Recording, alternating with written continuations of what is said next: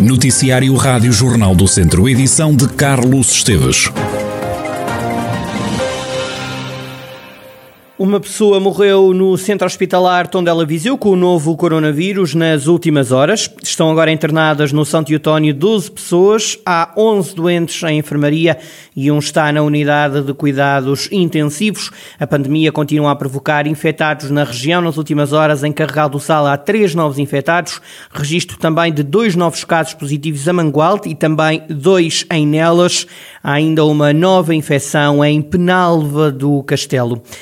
Esta manhã, no Tribunal de Viseu, o inspetor da Polícia Judiciária de Coimbra confirmou a existência de incongruências e de documentos alterados depois do início da investigação que envolve o atual presidente e vice-presidente da Câmara de Tondela, Micaela Costa. José António Jesus e Pedro Adão voltaram esta manhã ao Tribunal de Viseu para mais uma sessão do julgamento do processo onde estão acusados de receber indevidamente o valor de deslocações ao serviço da autarquia. O inspetor explicou que a investigação teve início com base numa denúncia que só envolvia o presidente da Câmara, mas acabou por cair na rede as eventuais irregularidades de Pedro Adão. Disse ainda que ficou apurado que houve deslocações, por exemplo, feitas pelos dois arguídos em viatura do município, depois de analisadas as atas, mas nos mapas de ordenado aparecia o pagamento dos valores de deslocação, como se a viagem tivesse sido feita em viatura própria por cada um deles. Segundo o inspetor, já durante a investigação houve documentos que foram alterados para não haver a sobreposição de datas quando confrontados os boletins de itinerário, as faturas da Via Verde e as atas. José António Jesus e Pedro Adão foram acusados pelo Ministério Público em dezembro de 2019. No início desse ano, durante uma reunião de Câmara, os autarcas anunciaram que já tinham devolvido o dinheiro recebido indevidamente. Durante a sessão da manhã estava a ser ouvida ainda Ana Brunhosa, a Ministra da Coesão Territorial, foi arrolada como testemunha de defesa.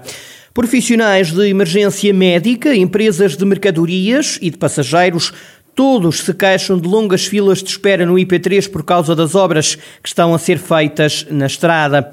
O comandante dos Bombeiros Voluntários de Carral do Sal, Filipe Lopes, garante que tem sido muito difícil de gerir o transporte de doentes urgentes devido às sucessivas filas de trânsito. As obras do IP3, algo que já demora há imenso tempo, tem causado alguns transtornos na, naquilo que, que concerne ao transporte de doentes não urgentes. Aquilo que tem acontecido é que os nossos operacionais, em conjunto com o pessoal que faz a gestão do serviço diário, têm projetado trajetos alternativos por forma a fugir um bocadinho a essas tais filas extremamente demoradas e que, na verdade, acaba por dificultar muito aquilo que é a gestão diária do transporte de doentes. Ou seja, nós temos, por exemplo, programado dois ou três transportes para, para Coimbra, faseados, e uh, o objetivo passa por ir a Coimbra, deixar um vir ao Carregal buscar outro, e com essas demoras nós não conseguimos de todo fazer, fazer esse tipo de, de gestão. Aquilo que nós temos feito, por exemplo, sentido Viseu-Coimbra, é sair eh, na raiva e procurar o circuito alternativo paralelo ao, ao IP3, e o mesmo acontece no sentido Coimbra-Viseu, normalmente na zona de Sozelas, e apanhamos o mesmo, o mesmo circuito alternativo e acabamos por sair ou na Espinheira ou depois na Raiva, tudo depende depois das filas que existirem.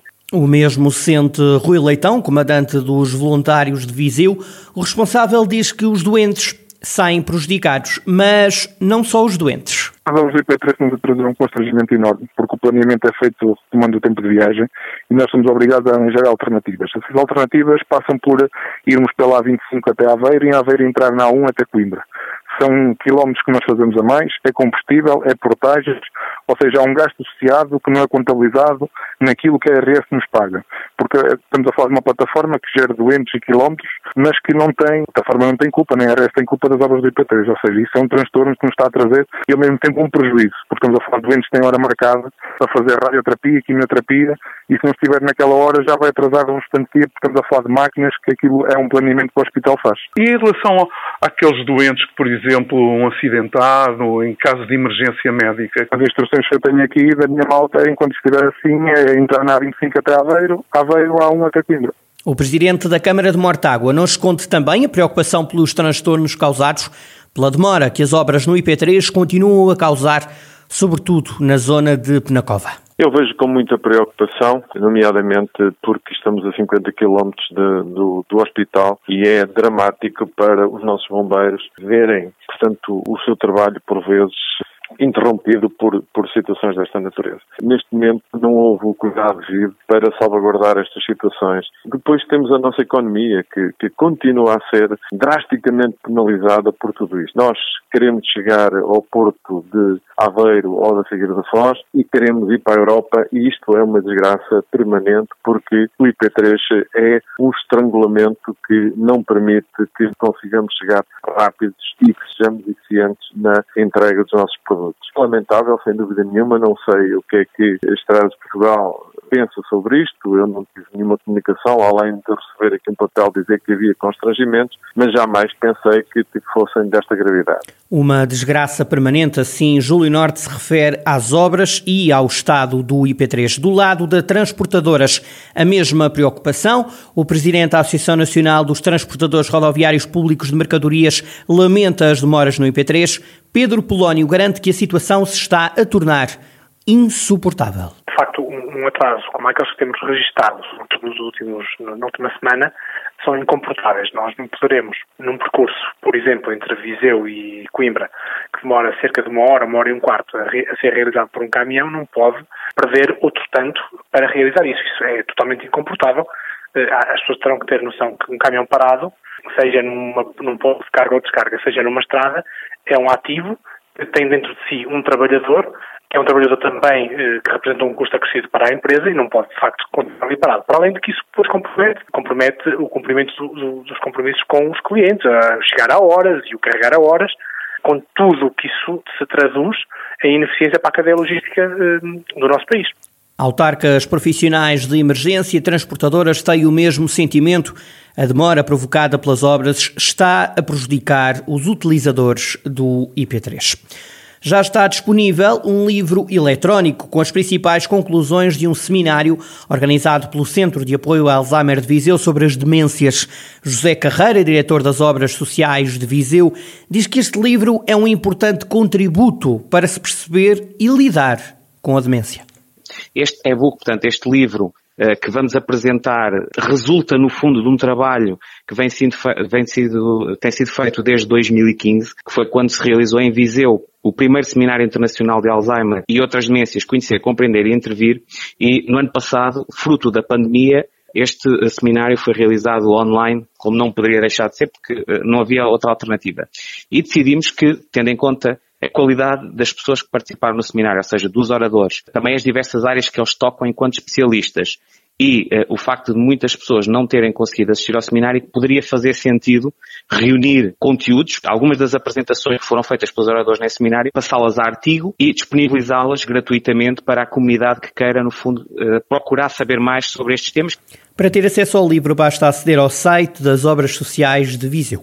Está de regresso de forma presencial a Feira da Maçã Bravo dos Molfe, em Penalva do Castelo. No próximo domingo, abrem-se as portas da 25ª edição desta feira, que não vai contar com a animação musical que era habitual. Ainda assim, o Presidente da Câmara de Penalva do Castelo, Francisco Carvalho, mostra-se satisfeito com o regresso da Feira da Maçã dizer que a 25ª edição da Feira da Maçã Brandesmo será nos mesmos moldes da que foi realizada em 2019, ou seja, no ano antes da pandemia, com menos animação musical. Não queremos concentrar muita gente na parte da tarde, que era quando se concentrava a maior parte das pessoas, porque vinham para assistir ao espetáculo de música. Este ano vamos fazer a animação musical com a Prata da Casa, com a Banda Musical Recreativa de Penal do Castelo e com a Casa de Povo de Smolf. Portanto, não trazemos nenhum artista de âmbito nacional para que não se concentre ali muita gente àquela hora. A Feira da Maçã Bravo de Smolf começa logo às nove da manhã com celebrações religiosas e com a inauguração do evento.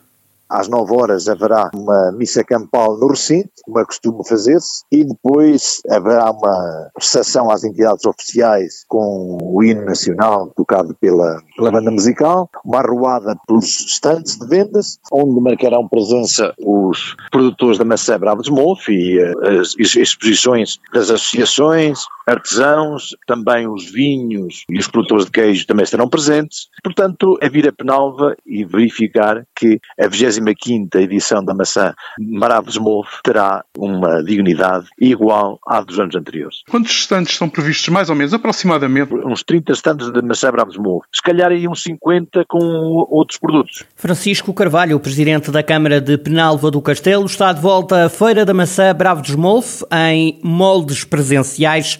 É já no próximo domingo, dia 10 de outubro.